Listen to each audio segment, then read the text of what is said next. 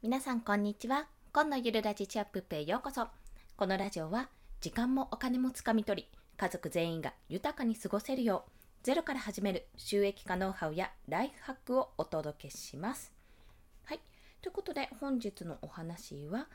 6ヶ月で音声配信を380回放送するコツについてお話をします。ちょっと細かいんですけども、まあ、大体半年間くらいで私380回ですかね。この放送した時に収録をしている時には380放送をしている状態なんですね。これはライブ配信も含めてますし、URL 限定公開したものとかもあるので、そちらも踏まえてなんですけども、本当に総数ですね。で、6ヶ月で380回って、まあ、1ヶ月で55、違うな、60本ペースなので、だいたい1日2放送は最低やってるっていうような状況です。そして、まあ、現在は1日3放送、ライブを含めて3放送やっているので、まあ、なんでそれが続けられるのかというところについてですね、どうしてだろうと自分でも考えてみたところ、あ、まあ、この3つだなと思われるコツがございましたので、そちらをお話しします。先に3つ申し上げると、1つ目は、最優先事項にするというところ。2つ目は、乗った時にストックを作るというところ。3つ目は、とにかく発信し続けるというところですね。最優先事項にする、乗った時にストックを作る、とにかく発信し続ける、この3つについて1つずつ解説をしていきます。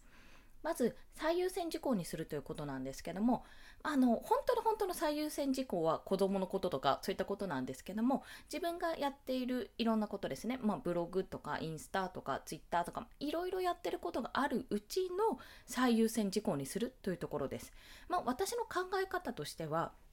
その、まあ、子供とちょっと生活とは別にして、まあ、自分の時間があってじゃあ何から手をつけるかって話になった時にまずあの一番の最優先は案件なんですよ。一番の最優先はその直接いろいろ誰かとやり取りをしている案件っていうのを最優先にします。これが一番だろうなって。もちろんあの日によって変わるんですけども、納期がすごい長いとか、そういったことによっては変わるんですが、基本的にはさっさとあの気になるものは終わらせたいので、そっちをやってしまいます。で、もしそういった案件がないとき、まあ、自分のコンテンツ作りが、あの、主力の一日っていうのもあるのでそういった時は何をするかというとやっぱりね音声配信をすることを優先的に考えるんですね。何があっても音声配信は必ず行うあ音声配信とか音声収録ですね。音声収録は何があっても必ず行うようにしています、まあ、そうじゃないと私の中で、えー、ライブを含めて1日3放送っていうのは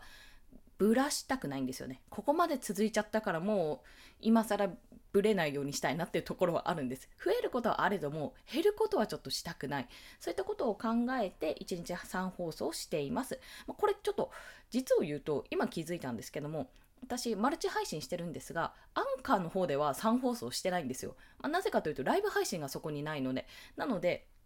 あの、アンカーだと1放送とか2放送とかになっているんですけども、まあ、そこはすいません、ご了承くださいといったところでございます。まあ、でも、スタンド FM さんでは1日3放送を毎日続けている。まあ、これはなぜかというと、まず最優先事項にしているというところですね。そして2つ目が乗った時にストックを作るというところ正直言って私の音声配信はストックありきなんですね、まあ、ストックって言っても10個や20個作ってるわけじゃなくてまあ大体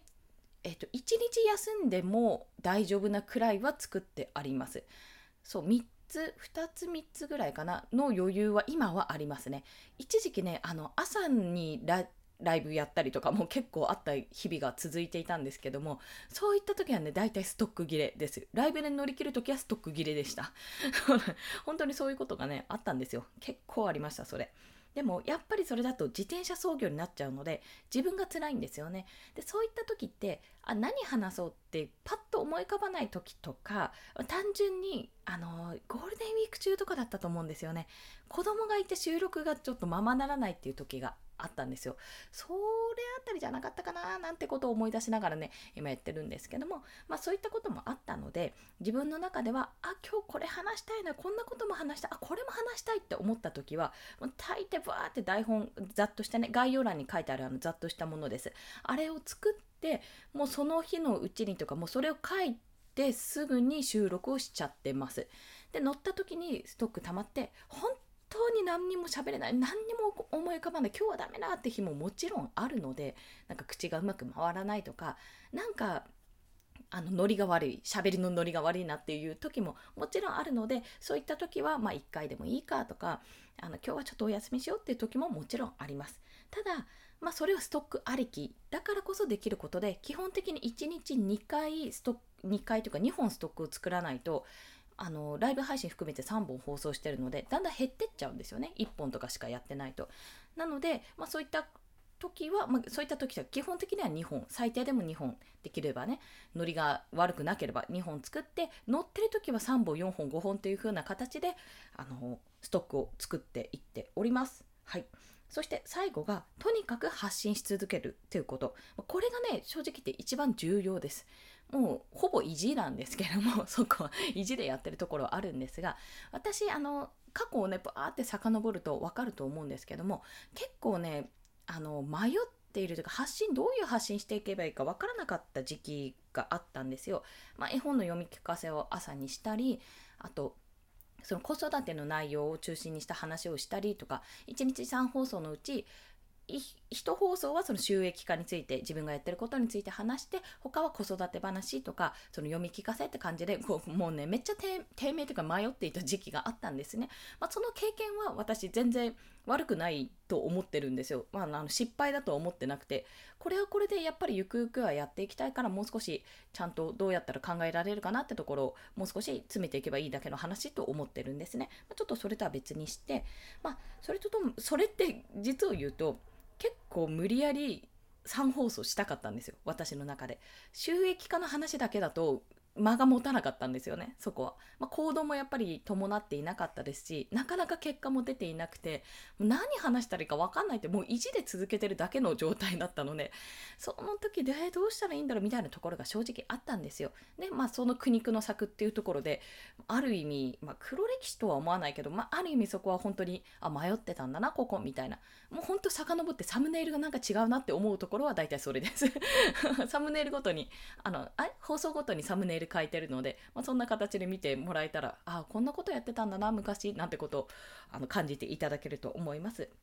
でももうこれももう3放送するってなんかあのあまりにもねひどい批判とか否定とかなんかバッシングとかそういったひどい内容聞くに耐えられない内容とかを発信するんだったらそんなことをするくらいだったらやめちまいっていう話なんですけども自分の場合はそうじゃなくてとにかく3放送するために何か何をしたら伸びるのか何をしたら価値提供につながるのかっていうところで試している時期があって、まあ、そんな自分の時そんな時もああったよねってそんな時があったからこそ今があるっていうところが正直あります。そその時はねやっぱりなんか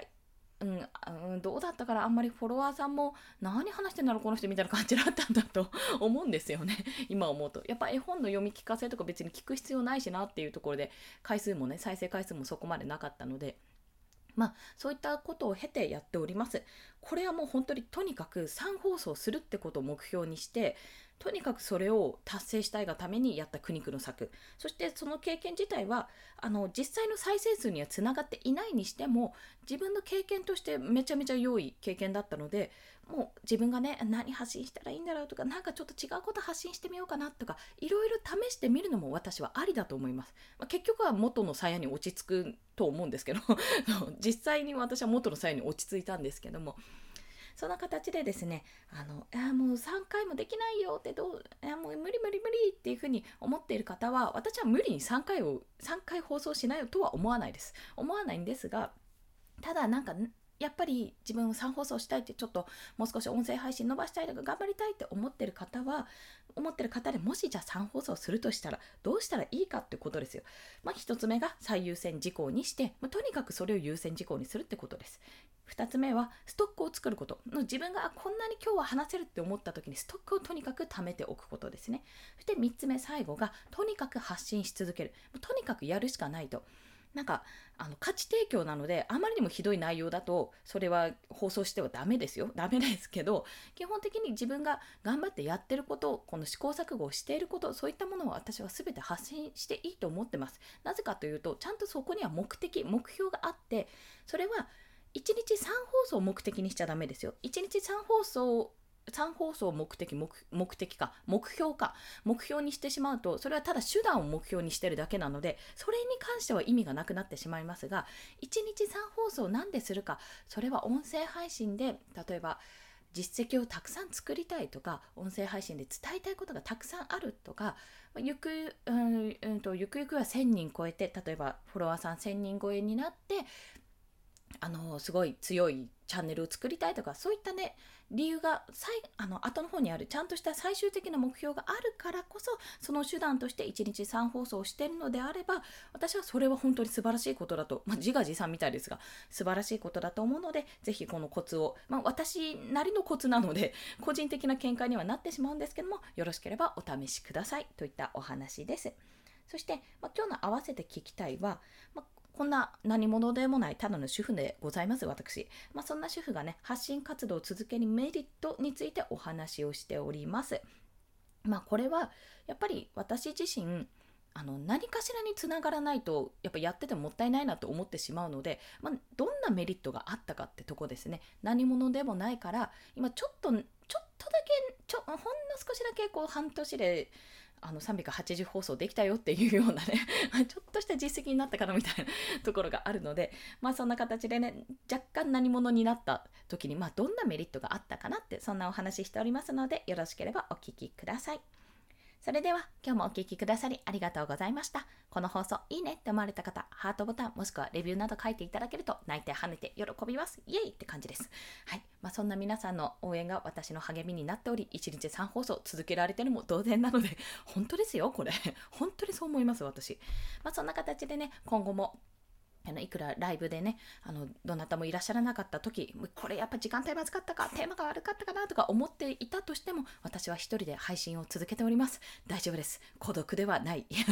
孤独ではないかな。まあ一人でもね話せるほどの度胸もついてきますので ライブとかやってると。もしよろしければお昼にはライブしてますのでよろしければどうぞ。あフォローしていただけるとね通知が飛びますので1日3放送パンパンパン朝昼晩みたいな感じで通知が飛びますのでよろしければフォローもしていただけると嬉しいです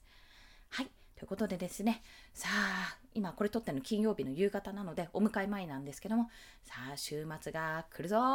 今週末はどうやって乗り切るかなんてことを考えている2児のママです。もちろんワンオペでございます。公園行くかな まあそんな形でね、日々ね、ちょいちょい手を抜きながら、あ、ごめんなさい、嘘つきました。あの、ほぼ手を抜いてます。手を抜きながら、肩の力を抜きながらも頑張ってやっておりますので、どうぞよろしくお願いします。それでは皆さん、良い週末を迎えましょう。コンでした。ではまた。